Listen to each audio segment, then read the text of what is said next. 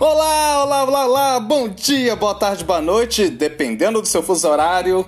Sejam muito bem-vindos, muito bem-vindas ao seu Impro Podcast Viva a Impro, que tem a locução, criação e produção de eu, Eugênio Macedo, improvisador aqui de BH, e vim para trazer para vocês o seu cafezinho mineiro de criatividade, a sua broinha de fubá de resiliência, o seu pãozinho de queijo de trabalho em grupo.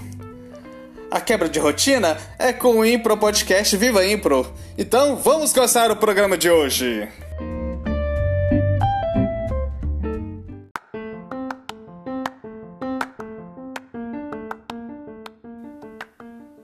Um dia, o grande mestre da Impro, o inglês Keith Johnston, veio até mim e disse: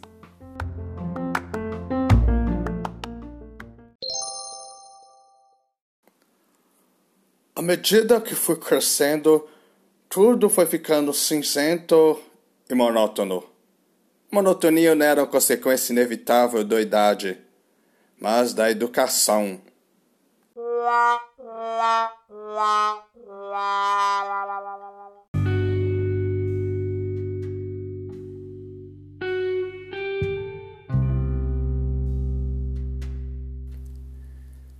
E continuando a nossa série sobre vários tipos de improvisação, vou trazer aqui um teórico, um dramaturgo brasileiro. Augusto Boal, infelizmente já falecido, ele é formado em Química, era formado em Química, estudou no estrangeiro, nos Estados Unidos, mestrado em Química, logicamente, e aproveitou e estudou dramaturgia Voltando ao Brasil, ele integrou um grupo chamado Teatro de Arena, um importante grupo de resistência à ditadura militar. Criou um estilo teatral chamado o Teatro do Oprimido. Esse trecho que eu vou falar agora é do livro da professora doutora Mariana Muniz, aqui de Belo Horizonte, o livro Improvisação como Espetáculo, da editora UFMG.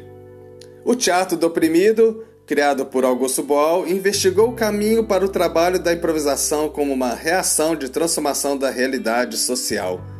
Sendo que em seus diversos formatos de espetáculos ou técnicas teatrais, a improvisação diante do público é um elemento recorrente. O trabalho com a improvisação seria, como principais objetivos, a eliminação das barreiras entre atores e espectadores, a abolição das regras sociais do fazer teatral, fazer teatral entre outros. Assim, a improvisação para o teatro do oprimido também representa um excelente instrumento que coloca em evidência a construção da cena teatral, em consonância com a urgência em denunciar as construções das relações em sociedade. Na cena improvisada, o público é chamado a optar entre as várias possibilidades de desenvolvimento dela e se torna sujeito ativo da representação.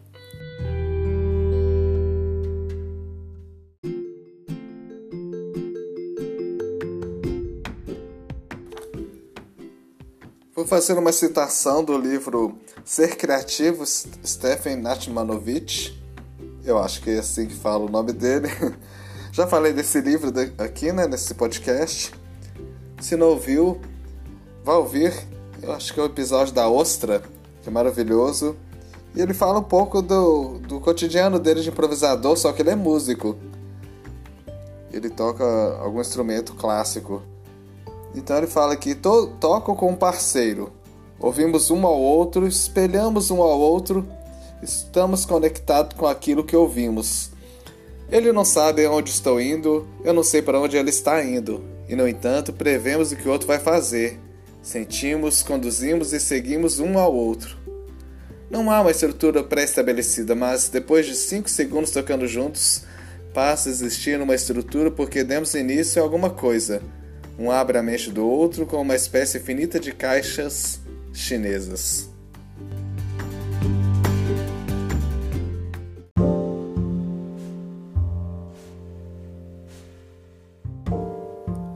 Glossário de termos do Impro. Fonte Improve Enciclopédia. Endereço improveenciclopédia.org. Tradução Flávio Lobo Cordeiro. Revisão Eugênio Macedo. E o termo de hoje é.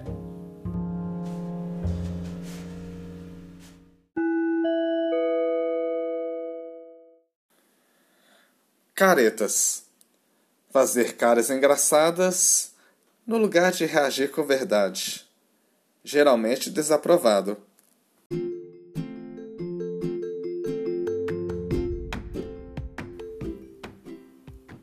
Há muito tempo eu não falo dos causos de impro, não por falta de causos.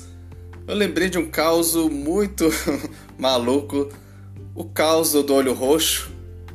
E o título é claro, eu estava indo apresentar do outro lado da cidade e por aquelas peripécias que a gente faz em buracos de, de vias, de passarelas, de grades, eu bati o olho numa barra de ferro, mas como eu joguei a cabeça para trás, bateu, na verdade bateu no, no rosto, mas não bateu no olho.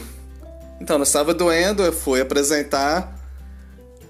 Chegando lá, estava roxo, mas eu tava, meu olho não estava doendo, eu apresentei maravilhoso. Tentaram me maquiar, mas ficou aquele roxo. Meus pais foram ver, depois, em vez de ir no hospital, a gente foi comer pizza. Aí que eu fui no hospital. E tava tudo bem, realmente. Não, não precisou só os anti-inflamatórios. Esse foi um dia de resiliência. Como o espetáculo não pode parar.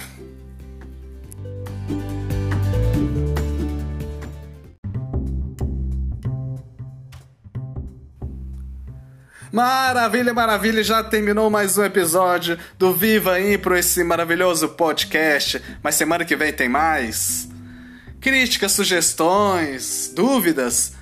Mande uma mensagem no meu Instagram, eugênio.macedo.impro11 ou mande um e-mail por eugênio, eoscomédia, arroba gmail.com.